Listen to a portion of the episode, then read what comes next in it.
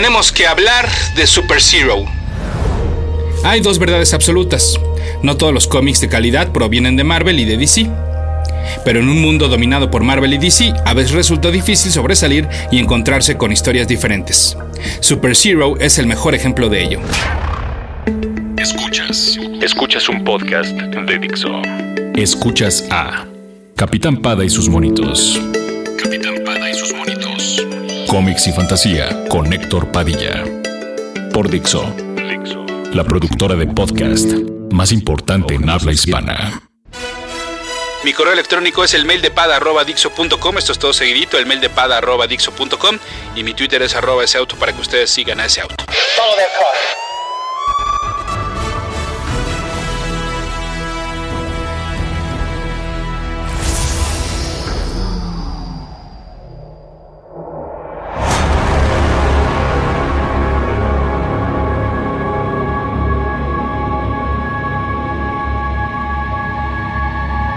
Porque además no solo es Marvel y DC, por supuesto tenemos a Image, Dark Horse, IDW, Archie, Boom, Valiant, Dynamite, Action Lab, Zenescope y las que ustedes me digan.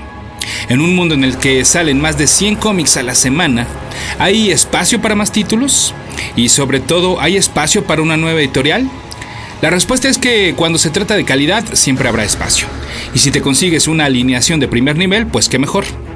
Aftershock es un nuevo proyecto editorial que comenzó a operar a partir de abril de 2015. Está dirigido por un grupo que no solo ha trabajado para Marvel y DC, sino para empresas como HBO, CBS, Nickelodeon y más. Esto explica la segunda parte de su filosofía. Aftershock es una compañía de cómics que combina las ventajas creativas de una editorial independiente con la fuerza y experiencia de una poderosa empresa tradicional. La primera parte seguramente fue lo que atrajo a muchos creadores ya consolidados, que sin romper relación con las editoriales grandes, ya tiene, eh, ya tiene series corriendo en Aftershock, o están prontos a estrenarlas. Estamos hablando de nombres como Brian Azarello, Garth Ennis, John Lehman, Margaret Bennett, Mark Waid, Pat O'Leaf, Paul Jenkins, Sam Keith, Tim Seeley y varios más. Son 16 las series de Aftershock que están circulando o próximas a estrenarse. Y de las primeras que salieron, ya están listas sus primeras recopilaciones con los primeros números. Es por esto que no pueden dejar pasar esta oportunidad de integrarse al mundo de Super Zero, una creación del matrimonio formado por los talentosos Amanda Conner y Jimmy Palmiotti. Capitán Pada y sus monitos. Los guionistas desde hace algunos años de las aventuras de Harley Quinn para DC Comics, Amanda y Jimmy, que además vienen a México para el siguiente año a la Conque, juntos y por separado son creadores que han estado involucrados en un centenar de proyectos en las historietas. El arte de Amanda, que desafortunadamente cada vez tiene menos tiempo para dibujar interiores, es de una grandísima calidad. Basta ver si quieren ejemplos recientes, pues las portadas que sí realiza para Harley Quinn o para la más reciente y de muy corta duración serie de Starfire. Su Power Girl también fue legendaria e irónicamente es una mujer que no tiene ningún problema en dibujar a otras mujeres ligeramente, en el caso de Harley, o exageradamente en el caso de Piggy, sexualizadas. Su estilo es muy agradable y los rostros caricaturizados siempre nos hacen sonreír. Por su parte, Palmiotti tiene una gran carrera como entintador, primero que nada, un área en la que ha hecho mancuerna con Joe Quesada y con quien co-creó a Ash y a Painkiller Jane. Estos debutaron bajo su propia compañía, Event Comics, cuyo equipo fue contratado para crear Marvel Knights, el subsello que nos dio la ya legendaria corrida de Kevin Smith y Quesada en Daredevil y que, a final de cuentas, fue la que sembró la semilla para que este último llegara hasta el puesto más alto de la editorial. Como escritor le ha tocado pues ponerle acciones y diálogo a personajes como Deathpool, Punisher, Superboy, Ghost Rider, Venom, Jonah Hex y muchos más. De un tiempo para acá nos da la impresión de seguir el camino de Mark Miller para convertir sus creaciones de autor en productos multimedia.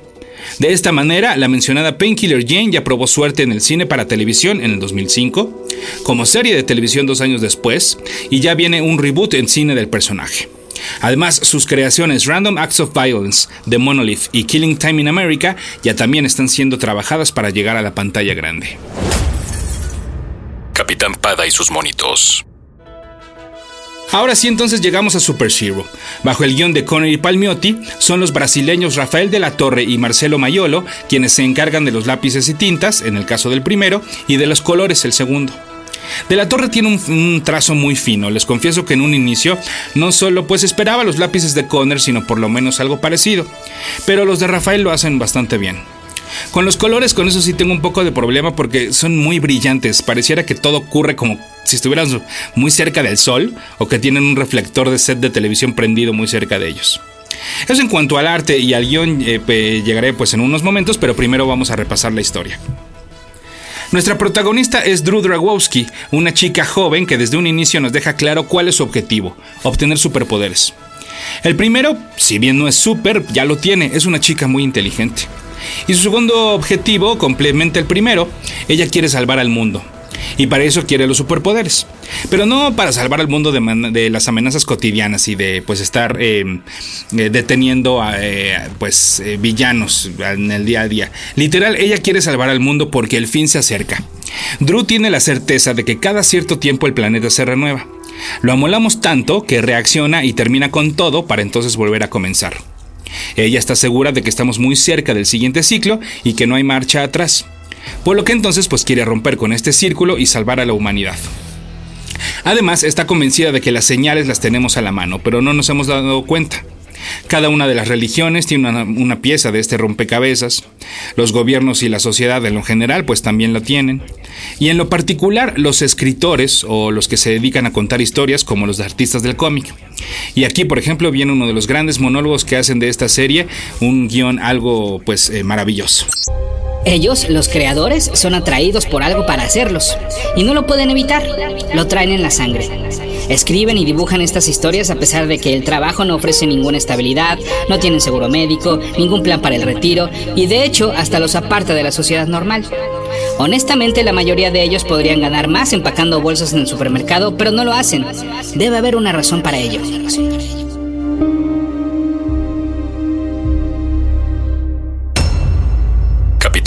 Sus monitos. Como verán, la imaginación de nuestra chica es bastante activa y sobre todo se manifiesta de dos maneras. La primera con sueños en los que conoce a seres de otra galaxia y vuela por el espacio usando sus anhelados superpoderes. Y la segunda, pues eh, precisamente ideando cómo es que va a obtenerlos. Y su gran plan es recrear lo que ha visto por años en su lectura favorita, los cómics. Así somos testigos de su primer intento. Le pide a un vagabundo que por favor asalte a sus padres saliendo del teatro. No que los mate, solo que los asalte. ¿Le suena conocida esta situación? Pues Drew espera que este evento provoque una eh, estabilidad emocional, una inestabilidad emocional eh, dentro de su familia y que entonces pues esto la lleve a convertirse en una superheroína. Sabe que va a ser difícil porque además ella vive muy bien, sus papás se llevan muy bien, su hermana mayor no se mete mucho con ella y económicamente son bastante estables. Pero además no contó con que el vagabundo de muy buen corazón, pues en lugar de asaltar a sus padres, les avisó sobre el plan que tenía su hija. Al regresar a casa, entonces todo quedó una anécdota y hasta le dijeron a Wax, el supuesto asaltante, que podía vivir en una casa de campaña en el patio de la, de la casa de, de ellos, pues, hasta que encontrara un hogar y un trabajo. En una de sus alucinaciones, Drew, o mejor dicho, Paladina, su identidad superheroica, se encuentra con animales con trajes de astronauta y estos le dicen que le enviarán a la zona fantasma, donde servirá una condena por toda la eternidad. Drew responde que si en serio la van a enviar al lugar en el cual Zod y los otros villanos fueron desterrados en la película de Superman. El animal le contesta que de hecho, pues esto ocurrió primero en el cómic, en el Adventure Comics 283 para ser más específicos. Ahí fue descubierta por Jorel y usada en el planeta Krypton. Drew le dice que eso ya lo sabía, pero... Pero usé la referencia de la película porque más gente la conoce. Pues ¿quién crees que eres? ¿Mark Wade? Capitán Pada y sus monitos. Para estas alturas seguramente les está pasando lo que a mí me sucedió. La comparación de Super Zero con Kikas es inevitable. Bueno, hasta el nombre de los protagonistas es similar, Drusilla Dragowski y Dave Lusiewski. Ambos son jóvenes, ambos son fans de los cómics y ambos quieren ser superhéroes, pero hasta ahí la comparación. Porque además, mientras que en la creación de Mark Millar podemos encontrar violencia justificada y en su mayoría injustificada, Super Zero es para todas las edades, con una inocencia adorable, pero no por ello ingenua o poco inteligente. Drew tiene dos amigos, la primera y más importante es Tana, una chica que respeta las locuras de su mejor amiga, no solo porque la adora, sino porque pues ella misma tiene eh, tiempos difíciles. Su papá la maltrata, el señor tiene problemas familiares y de desempleo, por lo que entonces suele causarle heridas físicas a su hija cuando exagera en sus modos de pedirle que le traiga una cerveza. Drew quiere captar con su GoPro el momento en el cual la lastima para ir con evidencia visual a la policía. Pero por su amiga pues no lo hace. Mejor prefiere primero confrontarlo y decirle que o le baja o si se va a la cárcel. Y al parecer pues ya entendió. Por esto y por el amor entre ellas les digo pues que Tana le va a entrar a todo lo que Drew le pida. Como por ejemplo conseguir arañas. Para el siguiente gran plan de la güerita obtener poderes a través de la radioactividad y la picadura de un insecto. Drew lo que hace entonces es molestar a las chicas populares de la escuela. Las irrita a tal grado que las tres le ponen una paliza a la salida del colegio. Tal es esta golpiza que una ambulancia debe recogerla. Y al momento de ingresar a la sala de rayos X para asegurarse de que no tiene ninguna lesión mayor, Drew libera a los bichos que le había conseguido Tana y que había guardado en una Ziploc. Lo malo es que mm, nunca pudo encontrar arañas y entonces decidió recolectar lo más parecido, hormigas rojas. No solo las picaduras de estas no le dieron superpoderes, sino que le sacaron unas ronchas que de solo imaginarlo les aseguro que ya les está dando comezón en varias partes del cuerpo. Capitán Pada y sus monitos.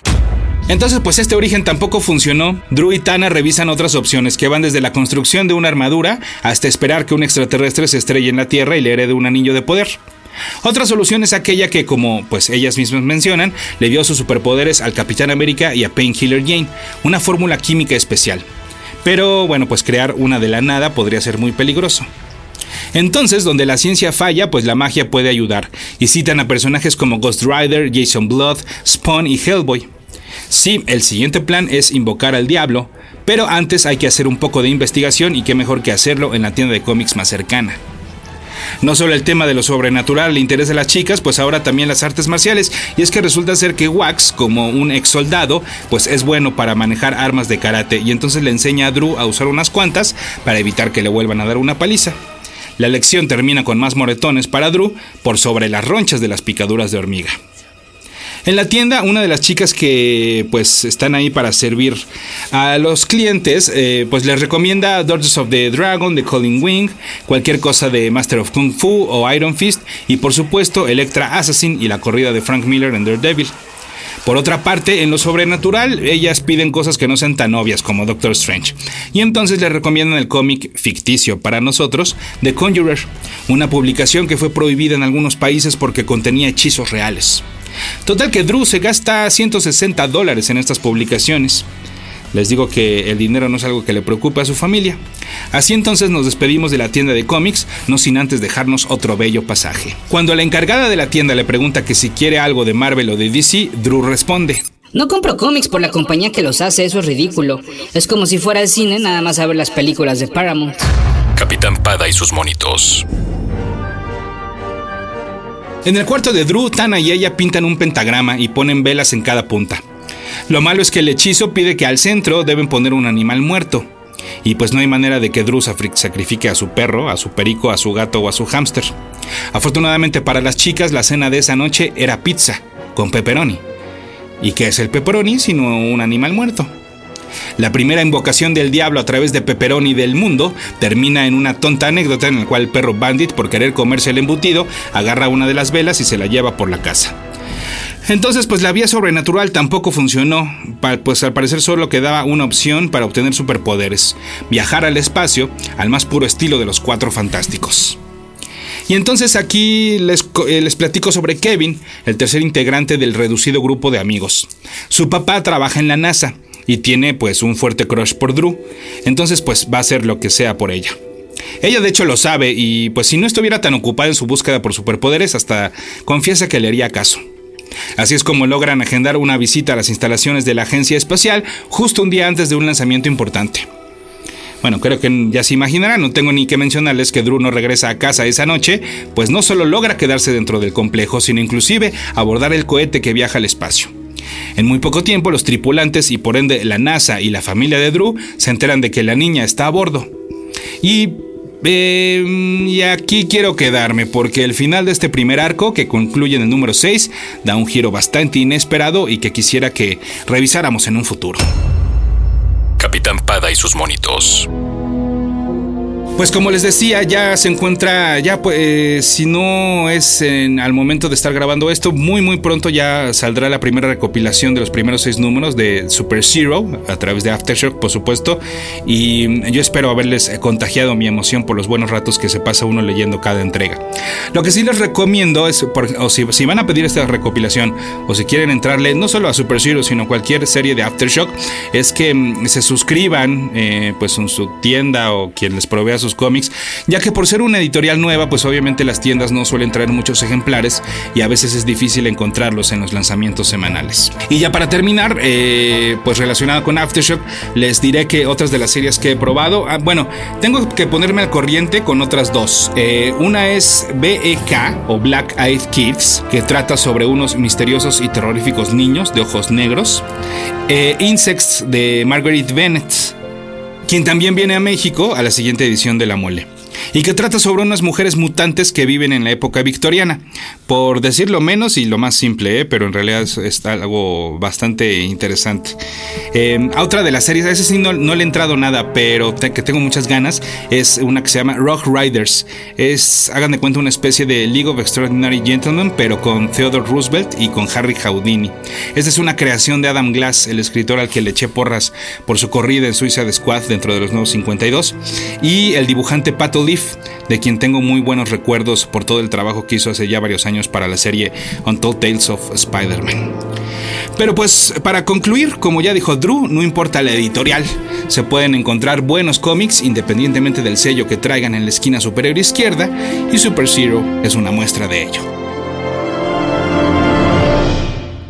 Dixo presentó Capitán Pada y sus monitos antes de ya me había despedido, pero ahora me voy a despedir bien, bien. Em, muchos de ustedes ya lo saben, pero si no, bueno, se los informo. Em, tengo un, un, programa de radio llamado Geek Zone que hago al lado de Paola del Castillo y este se transmite todos los miércoles a las 6 de la tarde, hora del centro de México y tiene una repetición los domingos a la una de la tarde, también tiempo del centro de México. Bueno, por si no lo acachan en ninguna de estas dos ediciones, miércoles o domingo, también quiero informarles que ya está también en formato de podcast. Este lo pueden bajar en www.coca-cola.fm y ahí buscan el banner, un banner enorme que no tiene pierde, donde te anuncia que Geekson también se puede escuchar como podcast. Lo pueden bajar o lo pueden escuchar ahí mismo en el stream. Entonces, eh, por si no sabían, por si no estaban enterados, pues ahí también los espero en Geekson. Ahora sí, hasta luego.